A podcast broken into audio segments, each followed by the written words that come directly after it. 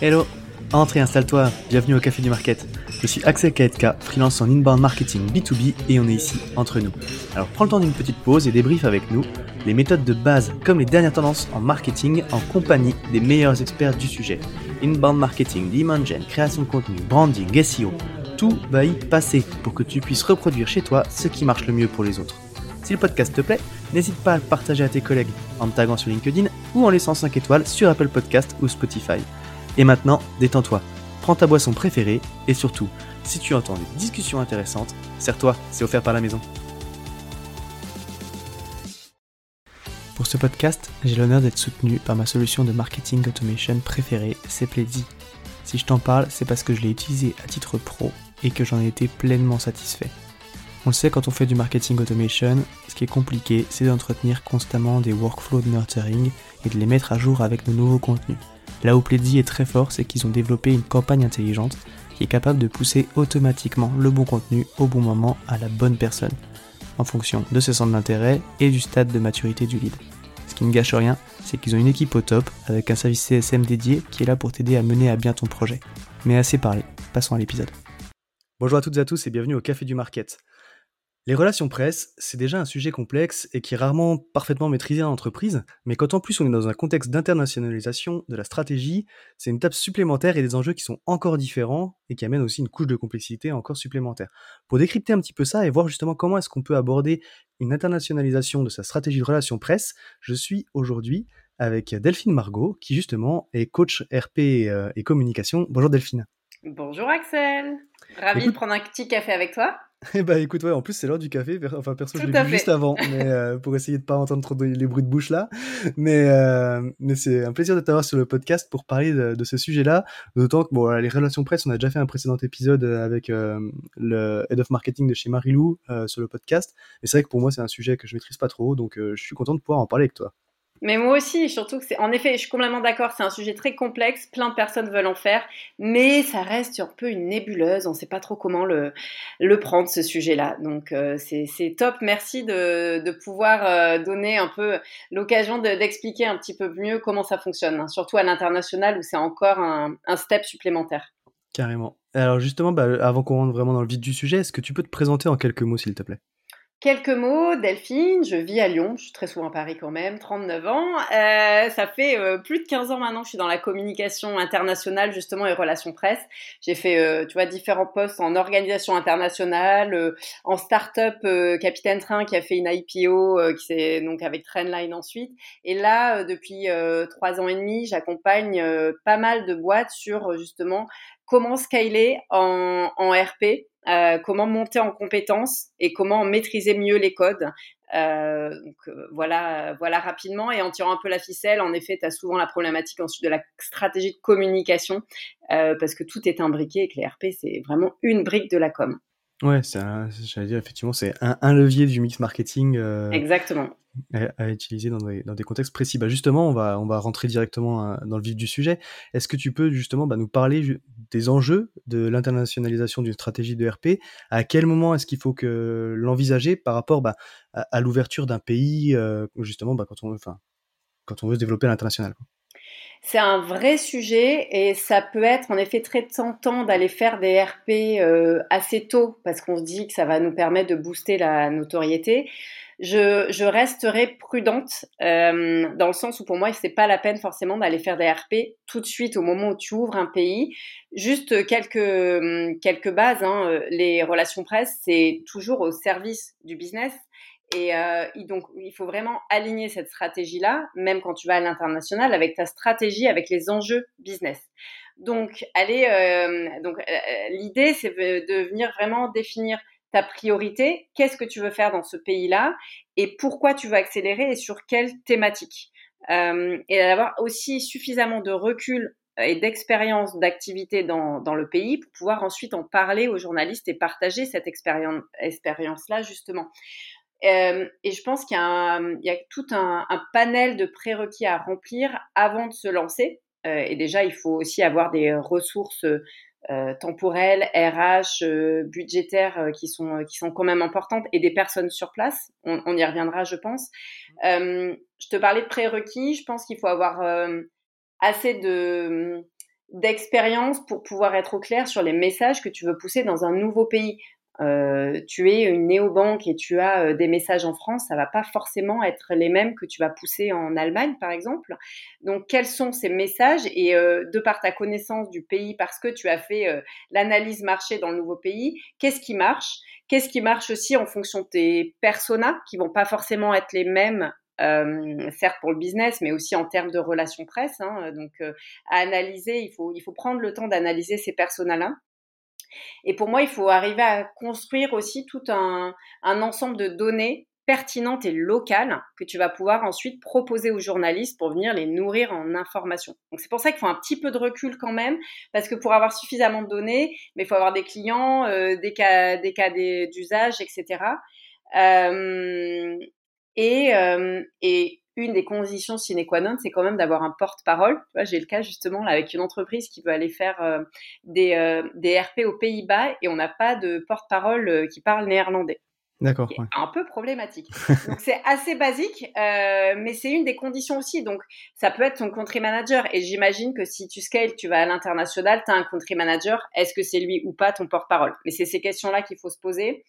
Euh, et faire pas mal de veille. Hein. Donc il y a quand même un gros travail préparatoire aussi pour savoir ce que font potentiellement tes concurrents sur le marché euh, dans ce pays-là et, euh, et, également comprendre quelles sont les attentes des journalistes dans ce pays qui seront pas forcément, pas forcément les mêmes que, euh, que dans ton pays d'origine. Ok, c'est marrant, enfin c'est intéressant ce que tu dis effectivement, donc euh, parce que parfois on a envie d'aller très vite sur ce levier-là, faut dire que c'est en plus ça fait un petit peu rêver les relations presse, il y a un jeu d'ego aussi pour euh, par rapport aux fondateurs Ouais, des fois qui mettent un peu de pression sur ces sujets-là. Euh, donc toi tu dis qu'effectivement, au contraire, il y a des prérequis à valider avant de pouvoir, notamment dans le cas d'ouverture d'un nouveau pays, peut-être qu'au niveau local c'est encore un petit peu différent, on, pourrait, on en parlera, mais du coup toi tu dis qu'effectivement il y a des prérequis dans le sens où il faut euh, valider son marché, valider les premiers clients, tester les messages, euh, avoir un porte-parole, identifier, euh, valider que ça marche en fait dans le pays, quels sont les messages qui marchent aussi, pour avoir des cas d'usage locaux Oui, à pouvoir pousser aux journalistes. euh, tout à fait. C'est en aucun cas du, du calque. Euh, tu ne peux pas calquer. Il y a des choses, euh, certes, tu vas pouvoir, tu vas peut-être avoir un playbook, euh, hein, comme en marketing aussi, il y a des choses dont tu vas pouvoir t'inspirer, mais, euh, mais ce sera pas forcément la même chose. Et euh, les priorités sont pas forcément les mêmes. C'est-à-dire, si tu ouvres un nouveau pays, je pense pas que tu vas mettre le même budget tout de suite sur les RP. Donc à ce moment-là, quel choix tu fais quels sont, encore une fois, hein, je parle de ces enjeux business et c'est important de comprendre. Tu parlais un peu d'ego et, euh, euh, faire plaisir. C'est pas, c'est pas ça. Certes, ça fait plaisir d'être dans le journal, mais euh, c'est pas l'objectif.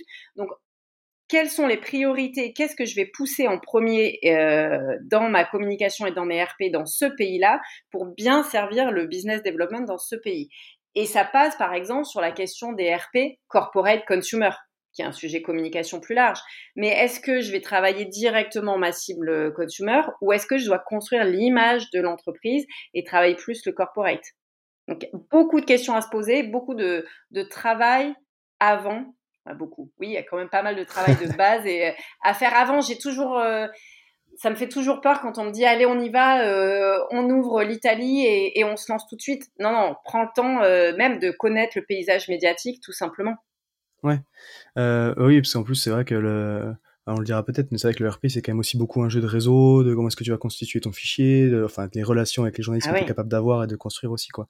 Bah, justement, du coup, comment est-ce que tu procèdes pour ouvrir un nouveau pays au niveau euh, RP Est-ce qu'il faut des profils particuliers? Est-ce que tu vas privilégier de travailler avec une agence locale pour aller chercher justement euh, ce, ce réseau de relations que tu n'as peut-être pas?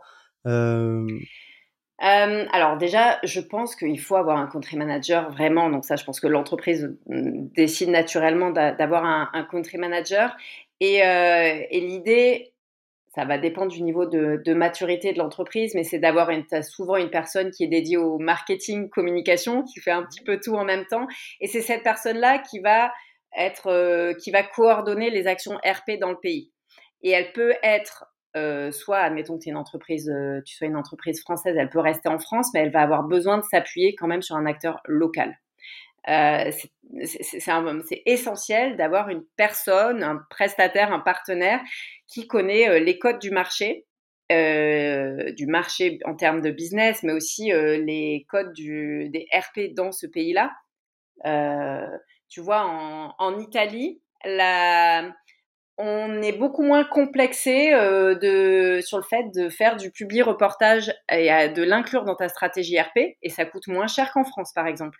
Euh, ou euh, savoir qu'en Espagne, eh ben, contacter les journalistes le 20 janvier pour les vœux, en fait c'est déjà trop tard parce qu'en Espagne ça se fait les trois premiers jours et, et c'est tout. Donc on a besoin de quand même de personnes sur place professionnelles qui vont te donner ces codes des RP locaux euh, d'une personne sur place. Ça peut être un free ou une agence, hein, on peut en reparler après, mais euh, qui va être au, fait de l'actualité, qui va avoir les, références pour maîtriser toutes les subtilités euh, interculturelles, justement, ou en tout cas culturelles du pays.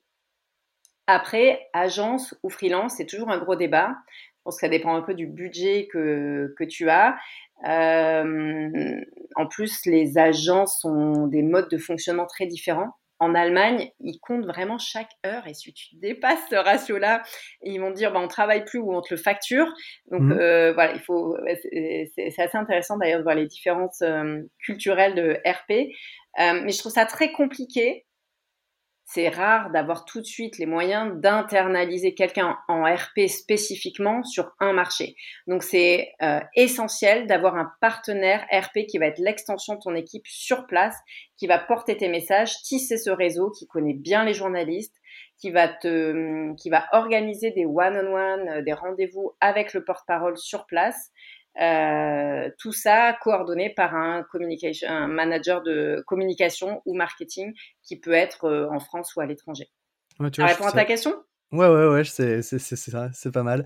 Euh, effectivement, je fais le parallèle avec ce que nous disait Mathieu sur, sur l'épisode précédent, quand on avait un petit peu parlé de RP, où on parlait comment organiser une campagne, mais on était sur le, local, hein, pour le coup, en, en France, où effectivement, c'est lui, il conseillait un petit peu comme toi de, de passer aussi par, d'externaliser, en tout cas la relation, tu vas te passer par une agence, parce que il faut prendre le temps de construire ses relations, comprendre les codes en fait, pour donner le maximum de chance à sa stratégie d'avoir des résultats quoi. Oui, tu vois, je parlais de veille tout à l'heure dans les, dans les prérequis, mais même une fois que tu es lancé, si tu veux faire ce qu'on appelle du newsjacking, donc réagir à chaud à, chaud, pardon, à une actualité pour placer, placer l'entreprise, tu as besoin de quelqu'un qui est sur place et qui sait exactement ce qui se passe au, au moment T.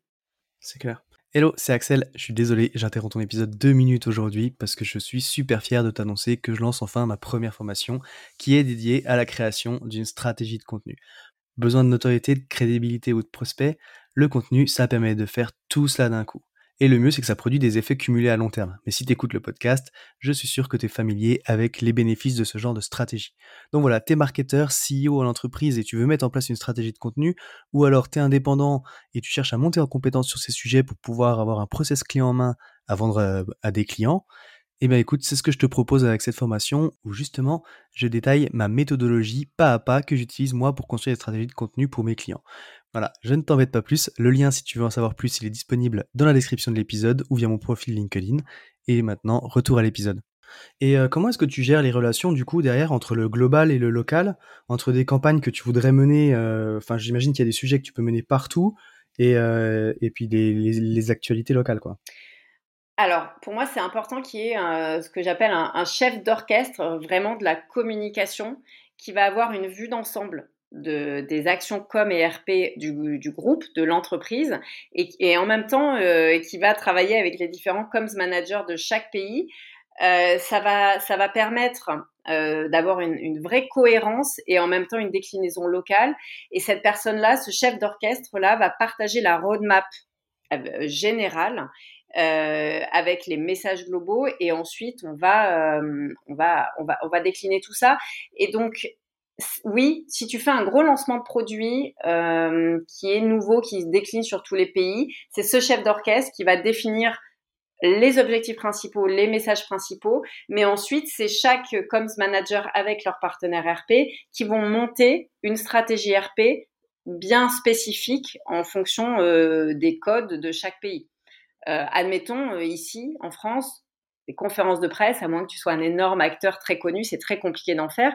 Peut-être que dans un autre pays, euh, ce sera beaucoup plus facile à monter. Donc tu vas dire, bah, en Italie, je vais faire des confs de presse, mais en France, pas du tout. Donc tu vas avoir ce chef d'orchestre qui va donner l'impulsion, le cadre, les messages, la roadmap, et ensuite une, une déclinaison. Euh, je trouve ça très important que les différents communication managers se parlent entre eux aussi pour pouvoir apprendre de ce qui se fait, euh, il y a des choses qui sont duplicables, hein, euh, et donc euh, d'apprendre les uns des autres et de faire parler les agences entre elles aussi. Je, je, suis persuadée, je le faisais avant, on le faisait chez Trendline notamment, et, et on le fait dans certaines entreprises que j'accompagne, que si les agences se parlent au moins au moins tous les trois à six mois, tu vois, pour partager les best practices qui a fonctionné, pas fonctionné, on peut, euh, on peut vraiment euh, aller encore plus loin et, et, donner plus de puissance au RP dans, dans chaque pays. Ok, donc donner aussi l'occasion à tes prestataires, au final, tes partenaires, de, de, communiquer entre eux sur, le, sur la bonne pratique, quoi. C'est pas, il faut pas les voir comme des concurrents. Chacun a vraiment euh, son marché alors après, aussi grand sujet, hein. est-ce qu'on veut une agence qui gère tous les pays? Parce que parfois, pour faire des économies, euh, tu as des entreprises qui préfèrent ça, mais finalement, ça reste assez compliqué. Euh, mais oui, elles sont, euh, je le vois vraiment comme une équipe, euh, comme et, c'est pour ça que je parle de chef d'orchestre, et c'est donner la parole à chacun pour qu'on avance tous ensemble pour le bien de l'entreprise. Ok, Très cool. Et euh, j'allais dire, est-ce que tu as des bonnes pratiques pour essayer d'enregistrer des premiers résultats assez rapidement du coup? Rapidement, ça me fait toujours. Euh... Demain. ça me fait très peur. Euh, les RP, c'est du long terme et vraiment, euh, j'en parle assez souvent. C'est euh, c'est de l'engagement euh, de au-delà du budget, c'est de l'engagement de personnes euh, et plusieurs personnes, hein, parce que du porte-parole, de la responsable ou du responsable communication. et c'est dans le temps. C'est il faut le voir quand même sur du long terme.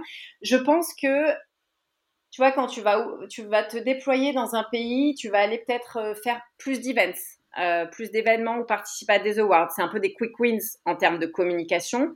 Et donc en RP, comment euh, tu peux capitaliser sur ces événements-là, ces prises de parole et sur ces awards pour commencer à avoir un peu de visibilité? Tu vois, c'est des leviers un peu simples qui te permettent mmh. d'asseoir un petit peu ta, ta notoriété. Euh, rapidement, je sais pas, mais pour moi, je pense qu'il y a un travail de, pédagogie et de présentation à faire aussi. Euh, c'est quasi euh, la priorité finalement. C'est justement avec ton partenaire relation presse qui va euh, t'aider à, à, faire de l'éducation sur ton sujet auprès des journalistes et créer ces rendez-vous, ces petits cafés comme on est en train de faire là, avec certains journalistes après, c'est vraiment important de donner une couleur locale à, tes prises de parole, hein, donc avoir des, euh, avoir des datas, euh, avoir des angles, des points de vue. Donc, euh, je sais pas si ça répond à ta question du rapidement. Pour moi, le rapidement, c'est capitaliser sur les événements, les awards si tu en fais. Et après, c'est surtout prendre le temps de rencontrer les journalistes sur place grâce à ton porte-parole. Ouais, ok, oui, effectivement, c'est ce que j'allais dire. C'est pareil, quand on parle euh, marketing en général, on aime bien dire que c'est des efforts sur le long terme et tout, mais après, c'est vrai que quand tu arrives sur un nouveau poste aussi, tu as la possibilité d'identifier souvent, bah, toi, tu as, vu des schémas qui fonctionnaient dans le passé, donc tu as la possibilité d'aller chercher des petites actions, quand même, des petites améliorations qui vont avoir un petit impact à, à moyen, enfin, à, court terme pour, euh, pour déjà valider des trucs, quoi. C'est un petit peu ça le sens de ma question, mais je pense que c'est ce que tu dis avec les awards. Euh, oui, oui, et après c'est comment, euh, c'est un effort, tu vois, on parle de long terme, c'est-à-dire c'est pas parce que euh, tu as vu la Repubblica une fois que c'est bon, donc il faut continuer à alimenter ces journalistes assez régulièrement. Et j'allais poser une question, est-ce que du coup, essayer d'aller placer des des porte-paroles sur des podcasts comme on, comme on le fait là, tu vois. À quel moment tu le fais rentrer dans ta stratégie? Est-ce que ça rentre dans la stratégie RP euh, À quel moment tu fais rentrer dans ta stratégie? Est-ce que c'est un truc que tu fais assez vite justement parce qu'au final, euh, si tu contactes un podcasteur local avec un sujet assez pertinent, tu peux très vite avoir des quelques quelques un petit peu de visibilité quoi. Oui, je moi tout à fait les podcasts ça rentre vraiment dans la stratégie RP. Euh, je vais revenir finalement à ce que je disais au début sur les priorités pourquoi tu le fais? Est-ce que euh, tes objectifs RP sont corpo ou corporate ou consumer? Euh, Qu'est-ce que en fait, la question c'est quel est ton objectif si tu fais un podcast? Est-ce que c'est pour parler de ton produit? Est-ce que c'est pour travailler l'employeur euh, branding, pour recruter? Est-ce que c'est pour mettre en avant une expertise? Donc déjà, avant de répondre à ce qu'il faut faire des podcasts, euh, c'est déjà répondre à ces premières questions-là. Et ensuite, oui, tout à fait, parce que je trouve que le podcast, tu vois, comme on, est en train de faire là, ça permet de, donner une personnalité à la marque. Et ça permet, je parlais de pédagogie tout à l'heure, de donner de l'espace, du temps pour expliquer certaines choses. Et donc, si on est dans cette euh, démarche de pédagogie, euh, on a plus de, temps euh, et de, liberté pour, euh, pour, parler, pour parler de la marque. Donc oui, tout à fait. Et tu peux l'inscrire en fait dès le début parce que souvent, bah, si, tu si te déploies dans un pays, tu vas vouloir recruter, donc tu viens nourrir l'image corporelle de ton entreprise parce que tu peux avoir des podcasts, c'est pas à toi que je vais l'apprendre, mais par vertical et donc tu vas pouvoir aller cibler ces verticales et prendre la parole aussi. Donc à intégrer avec, euh, je recommande euh, fortement. Ok, trop cool. Écoute, Assez rapidement en fait. Hein. Moi, euh, c'est autant il y a des sujets comme l'influence où on mélange un peu influence et RP, autant les podcasts, pour moi, c'est assez naturel de les intégrer dans la stratégie RP. Ok, Très cool. Et j'allais dire, comme on, on, se dirige doucement vers, la fin de, de, de l'échange, on a parlé de bonnes pratiques, de comment est-ce qu'il fallait faire, comment est-ce qu'on procède et tout. Au final, euh, j'aime bien poser cette question-là, mais la vie de marketeur, c'est jamais tout rose, euh, les RP non plus, j'imagine. Est-ce que tu as un, un, échec à nous partager? C'est quoi tes galères du moment par rapport à ce sujet-là quoi? Euh, galère du moment, c'est pas de porte-parole Problématique. non. Euh, échec, je sais pas. Problématique, il y en a plusieurs. Euh, les entreprises qui ont parlé de temps et euh, qui ne laissent pas le temps au temps, c'est-à-dire qui vont changer tous les trois mois de messages, de positionnement, euh, voire de presta, parce qu'ils sont insatisfaits, ils veulent que ça aille vite. Et ça, ça me pose un problème, et euh, ça veut dire que elles n'ont pas compris comment fonctionnaient les RP, elles veulent pas aller plus loin pour aller au bout de la démarche. Donc c'est un un vrai sujet, tout comme celles qui sont trop héroïstes et franchement, on a qui disent, moi, je veux bien faire des RP, mais c'est juste pour avoir TF1 et après on arrête. Là, ça me pose un petit souci aussi parce que ça veut dire qu'elles n'ont pas compris euh, l'enjeu des relations presse et donc il y a énormément de pédagogie à faire pour expliquer les rouages des RP. Donc ça c'est vraiment euh, après c'est mon travail, c'est justement pour ça que je fais euh, que je fais ce travail là mais euh, expliquer que ça fonctionne pas comme ça. Donc il y a encore beaucoup beaucoup d'éducation à faire là-dessus. Euh, et je parlais tout à l'heure de, du souhait d'avoir une seule agence pour gérer plusieurs pays. Et ça, c'est un challenge que je rencontre assez régulièrement sur les entreprises qui veulent aller à l'international, qui me disent on veut réduire les coûts. Ce que j'entends bien sûr, euh, on veut une agence qui fasse l'Italie, l'Espagne, l'Angleterre et, qui, si elle peut faire la France en même temps, finalement, ça serait pratique. Hmm au final, je suis pas sûre que ça te réduise les coûts et je suis pas sûre qu'il gagne en efficacité. Donc, euh, c'est un vrai, euh, c'est un vrai challenge. Et euh, c'est, il faut passer pas mal de temps à expliquer comment ça fonctionne et pourquoi ce type de, de, démarche ne peut pas forcément être très optimal. Ok, donc pas mal de pédagogie au final. Et puis après, tu as aussi cet enjeu du ROI qui doit être difficile à mesurer en relation presse et qui est, qui est aussi difficile du coup. Bah, enfin, on parle tout le temps d'attribution dans le marketing parce qu'on a besoin de justifier aussi les budgets et qu'on est souvent questionné là-dessus au final. Mais, euh, mais c'est vrai que du coup, ce sujet du ROI, il est quand même toujours là et c'est difficile à quantifier, surtout sur les RP. C'est compliqué. Après, il faut mesurer les RP. Je ne dis pas que c'est pas mesurable. Euh, il y a mhm. des choses que tu peux pas attendre. Hein. En France, tu vois, tu as la convention Syntec, par contre, qui t'interdit de demander à une agence d'avoir trois retombées par communiqué de presse. Ça, c'est, tu peux donner des fourchettes, tu peux fixer des KPI et il faut mesurer pour savoir justement, hein, si on est sur une démarche, par exemple, à l'international, euh, si les RP sont vraiment efficaces ou pas, et si ça valait le coup d'investir euh, autant de temps euh, dans les RP. Au-delà des retombées, c'est aussi est-ce que ce sont des articles dédiés ou simplement des mentions? Est-ce que le message, les messages sont vraiment repris ou pas dans les articles? Est-ce que tu es cité ou pas cité? Quel est le ton de l'article? Est-ce qu'il est positif, négatif, neutre? Donc y a, mhm. ça va au-delà des retombées, mais c'est quand même très très important de le mesurer.